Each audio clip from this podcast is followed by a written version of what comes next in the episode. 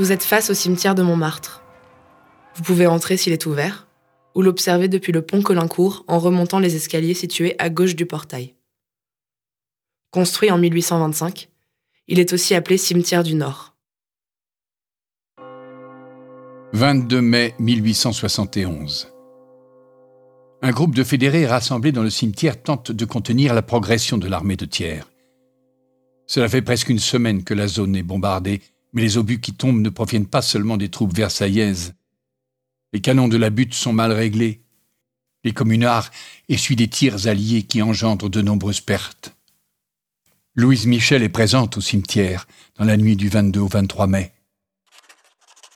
Nous étions au cimetière Montmartre, qu'on tâchait de défendre à trop peu de combattants. Nous avions crénelé les murs comme nous pouvions, et quoique bien peu, nous pensions tenir. Tenir longtemps. Des obus fouillaient le cimetière, devenant de plus en plus nombreux. La nuit était venue. Nous étions une poignée, bien décidés. Plusieurs fois, nous étions allés en reconnaissance. L'obus régulier tombait toujours, les autres variaient. Je voulus y retourner seul. Cette fois, L'obus tombant tout près de moi à travers les branches me couvrit de fleurs. En retournant près de mes camarades, ils me dirent Cette fois, vous ne bougerez plus. Je reste avec eux. Des coups de feu partent des fenêtres de quelques maisons. Je crois que le jour est venu. Le cimetière ne tiendra pas longtemps. Louise Michel le sait, il faut des renforts. Elle parvient à s'échapper en passant par un trou percé dans l'un des murs du cimetière et rejoint le sommet de la butte. Avec 50 hommes de renfort, nous regagnons le cimetière. Les balles pleuvent. Nous marchons vite. En arrivant, nous entrons par le trou. Ils ne sont plus que 15. Et de nos 50, nous ne sommes plus guère. Nous nous replions sur les barricades. Elles tiennent encore. Il est 11 heures du matin. Le cimetière de Montmartre vient de tomber. Les fédérés capturés sont massacrés sur place et leurs corps sont entassés dans une tranchée. Les grands cimetières parisiens témoignent de la brutalité des derniers jours de la révolte. Ceux de Montmartre, du Père-Lachaise et de Montparnasse deviennent des zones de combat puis de véritables charniers. À partir du 20 mai, les cadavres des fédérés tués dans la rue y sont acheminés pour être jetés dans des fosses communes. L'ampleur des massacres est encore sujet de controverse. On ne peut connaître le nombre des victimes de la répression versaillaise.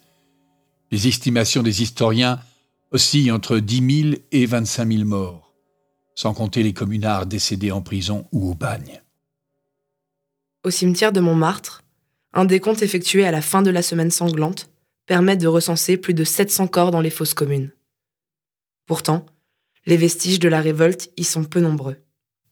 Le tracé du cimetière a été remanié à plusieurs reprises et des divisions entières ont été supprimées.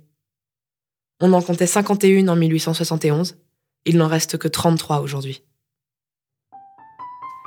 Seule une poignée de communards ont été inhumés au cimetière de Montmartre. Parmi eux, Ulysse Parent, un élu démissionnaire de la commune, le polémiste Henri Rochefort ou encore le peintre Augustin Feyen-Perrin. Sa sépulture se trouve dans la 18e division du cimetière, sous le pont Colincourt.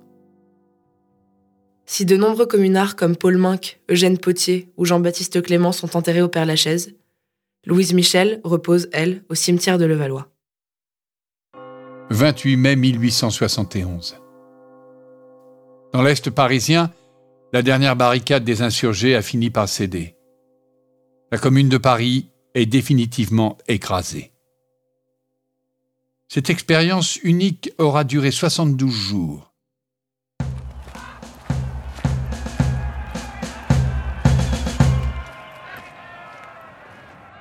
Incroyable effervescence de citoyens en quête d'un monde plus juste. Cette utopie devenue pointe en réalité a durablement marqué les consciences.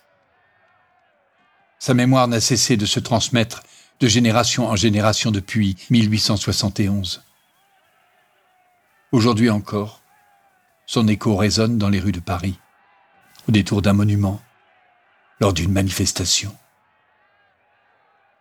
Massacrés, déportés, calomniés par l'ordre versaillais, les communards ont peut-être perdu la bataille, mais ils ont gagné une place à part dans notre histoire.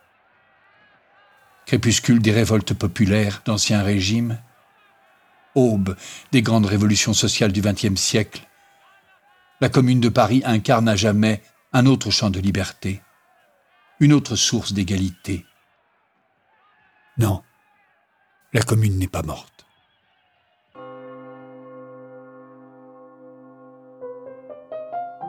Écho de la Commune est une création originale de Manola Boulet et Timothée Peigné, avec Elliot Sig au sound design et les voix de Yasmine Lavoine, Dominique Collignon-Morin et Barbara Boulet.